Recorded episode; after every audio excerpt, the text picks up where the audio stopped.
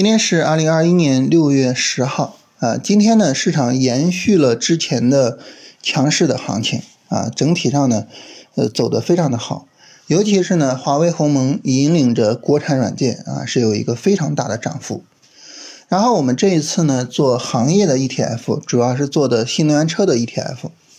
我们看到新能源车的 ETF 呢，今天到收盘是有一个百分之三点三的涨幅啊，一个非常非常大的幅度，所以。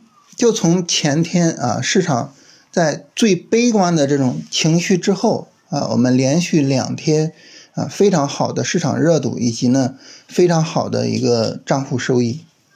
我觉得这个事情啊，就是这两天的经历以及我们的操作，能够给我们一个很好的启发，就是我们在做交易的时候，我们最重要的事情是什么？最重要的不是说今天市场涨了，然后明天市场跌了，不是这个。最重要的是，无论市场怎么样，我们能不能把自己的操作给稳定住？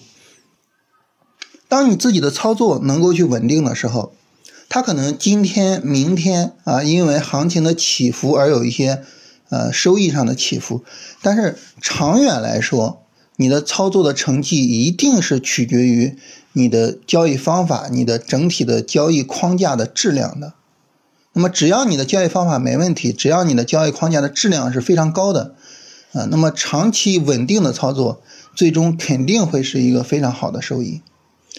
所以呢，呃，就是也是想着说，大家能够借着这个机会，好好的把这个事儿琢磨一下，啊，就是如果说我们跟着市场情绪走，啊，市场跌我们就悲观，我们就出场；市场涨我们就乐观，我们就想着我怎么进场。那你永远是在做追涨杀跌的操作，你永远没有办法去超出这个集体的无意识的啊乌合之众的行为，那么你没有办法去取得超出市场平均水平的收益。我们知道，在股市里面平均水平是亏损的，所以你就没办法赚到钱。所以我觉得，就是最近这几天的行情是非常非常值得我们去好好的思考的啊，并且呢。呃，我们去琢磨，在未来的交易之中，我怎么样能够更好的去保持我的理性啊，不要被短期的市场情绪所蒙蔽。关于这一点呢，我想今天最后再给大家补充一个概念啊，就是我们在做交易的时候呢，我们总是会担心啊，我们的账户有回撤啊，总是会担心我们出现这种。呃，无论盈利回吐的情况还是本金亏损的情况啊，总是担心这个事情。但是呢，我们很多时候会发现，当你担心这个事情，并且呢，因为这个担心而采取行动的时候，你发现你你的行动总是会导致你的亏损扩大，你的账户的回撤扩大，就它总是这样啊。你比如说，你说我现在亏损了啊，我为了挽回损失。啊，然后呢，我就不顾我的操作条件啊，我赶紧再买一些股票啊，我希望这些股票能够涨起来，能够帮助我去获得更高的收益啊。然后呢，然后嗯着急买的那肯定就很容易出问题嘛，就亏损更多。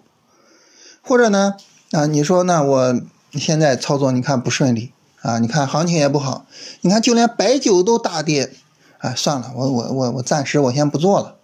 结果呢？你一不做，这两天好行情跟你没有什么关系了，啊！你一看行情好了，行情好了，我再接着做吧，啊！明后天一调整，哎，又折里边了。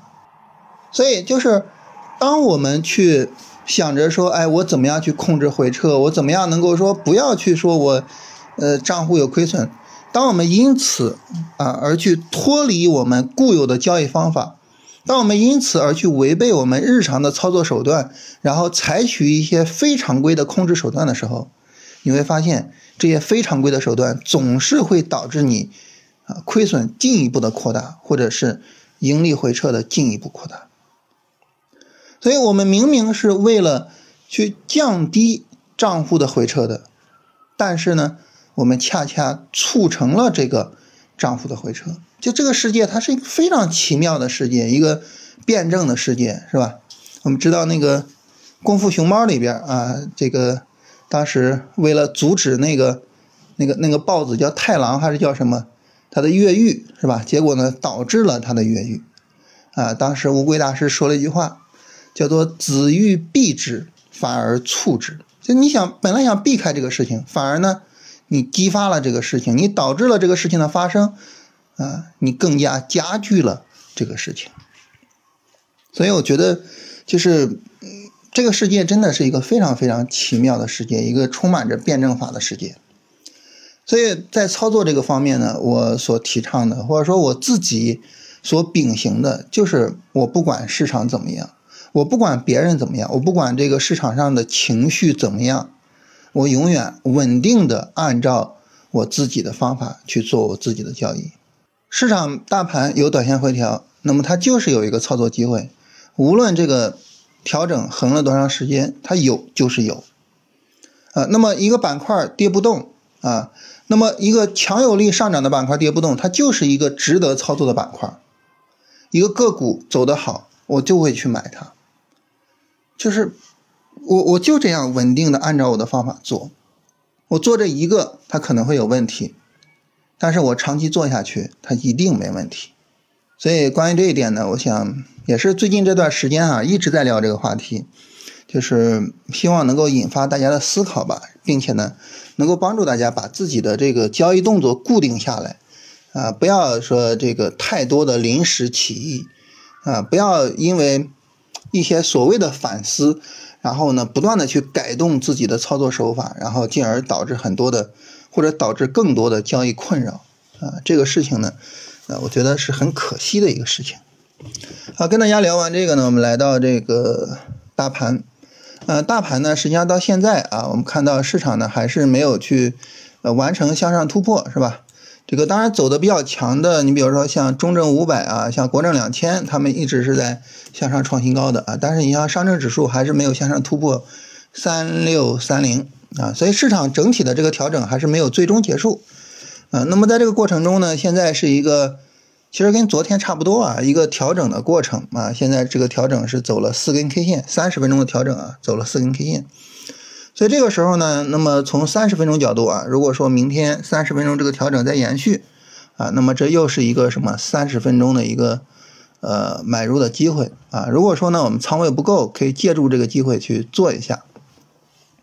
然后这一波呢，这个后续如果说整个日线、短线拉升出来哈，我们就需要去特别的注意一点，就是后续的高点和三六二九之间会不会形成一个顶背离。啊，也就是我们要特别注意后续的行情，它会不会有一个强有力的加速？如果说没有一个强有力加速啊，形成一个顶背离，那么这个时候呢，我们一直所担心的啊，三月二十五号之后的整个波段上涨，它有没有可能结束啊？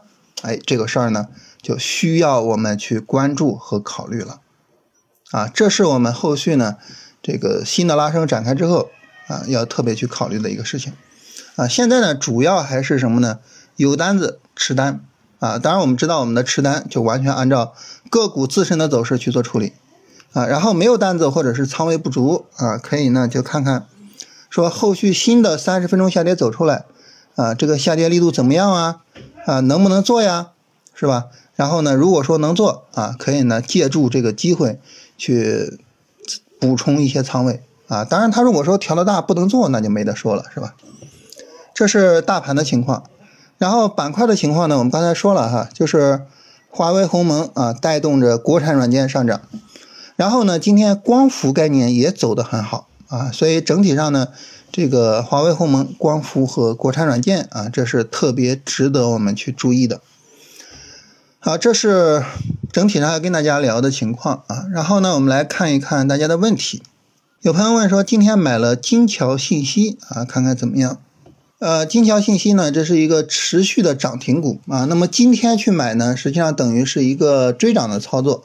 呃，这种操作手法，这个不是我所熟悉的操作手法啊。我所熟悉的是等回调的手法，所以这个呢就没有办法去做判断啊。有朋友问说，今天早晨进了锂电池啊，尾盘进了降解塑料，不知道有什么问题。那么今天早晨进锂电池。可能问题不是很大啊，尾盘进降解塑料，降解塑料呢，这个也是最近表现比较强的一个板块，总体上来说问题都不是很大。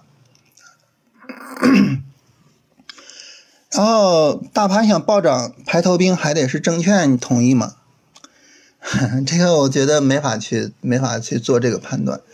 呃，实际上就是说，除非是大盘非常非常强，啊，就是来到我们通常所说的或者说通俗所说的牛市，否则的话，证券一般不会有什么很明显的行情，啊，所以对密证券呢也不用太迷信啊，也不用太迷信，就是我们在交易里边任何的执念都有可能导致我们没有办法客观啊，所以不要太迷信这个事情。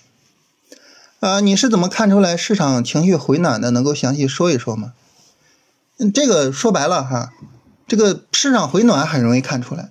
你一看啊，它有很多板块在涨，你一看涨停股比较多啊，你一看市场有持续的热点是吧？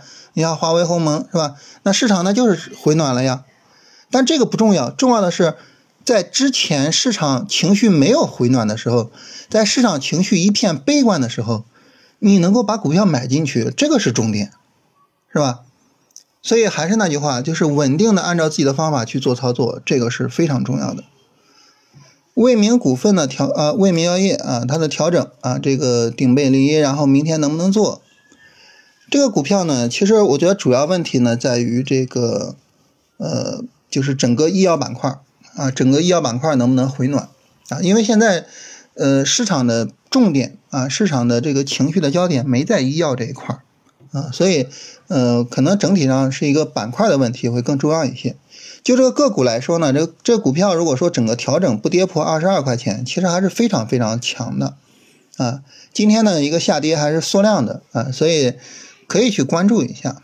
有朋友问这个二十一天训练营每天上课是在工作时间还是在晚上还是什么？就它是这样哈，二十一天训练营呢，我们是。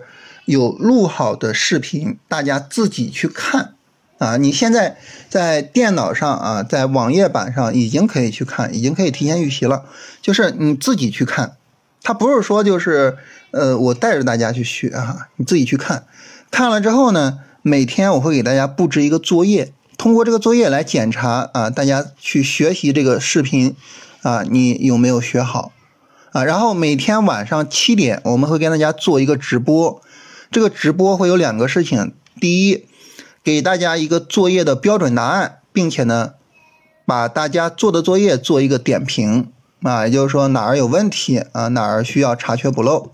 第二呢，就是给大家答疑啊。每天晚上的这个直播呢，我们从七点开始，然后不限时间，把大家的疑问都聊完为止。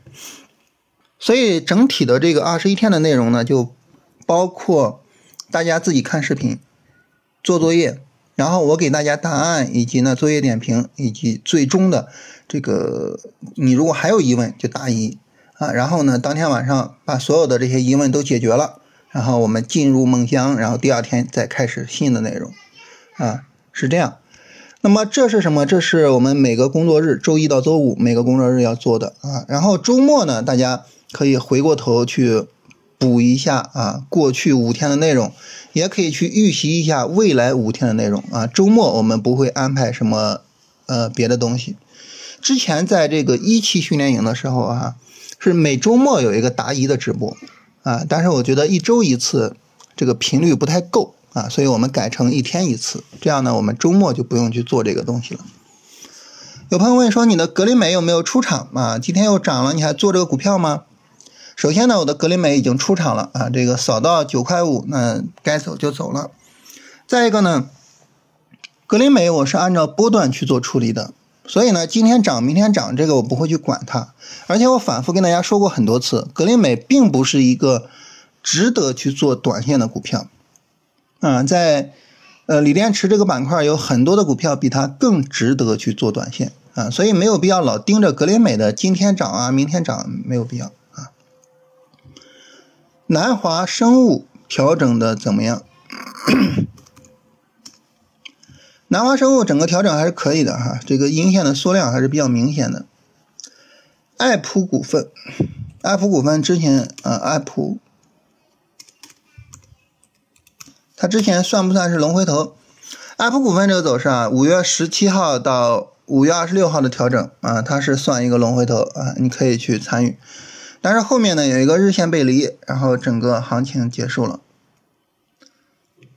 嗯，中国长城是不是调整充分？啊，中国长城呢，它调整非常充分啊，啊，非常非常充分。然后这个中国长城这个调整呢，也是一个嗯很不错的调整啊。我们看阴线的缩量还是非常明显的啊，还是可以去做跟踪的。呃，老师买的什么股票是龙回头方式吗？我买的每一只股票都是龙回头啊，这个我只按照这一种方式去做。然后有朋友问这个鲁西化工的走势啊，鲁西化工也是非常强的啊。我们看它前面呢是向上突破了一个周线高点啊，十八块钱，现在呢是在十八块钱左右去做一个调整啊，整体上是一个非常强的走势，呃，这个是可以持续跟踪的。化工板块最近也走得非常强啊。有朋友问这个时机信息，时机信息的走势也不错，嗯。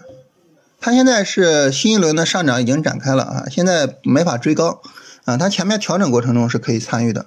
华银电力今天下午买入有什么问题吗？嗯，这个主要还是看你自己的买入条件啊，符合你的买入条件的话，这个调整还是可以的。呃，未知箱的涨停推损是怎么设置的？呃，那么一般情况来说哈，就是在它涨停的时候啊，我们会把止损调整到。涨停那一天的均价的下方，未知箱呢，在六月七号的涨停的时候，它的均价大概是呃幺三零点二啊，幺三零点二，那你往下调就可以了啊，就是基本上调到幺二九幺二九左右吧，调到幺二九左右，然后第二天呢，它跌到幺二九左右的时候，然后就会被止损掉，这个时候呢，就能够保住一些利润。啊，这是我们比较重要的保护单子的手段。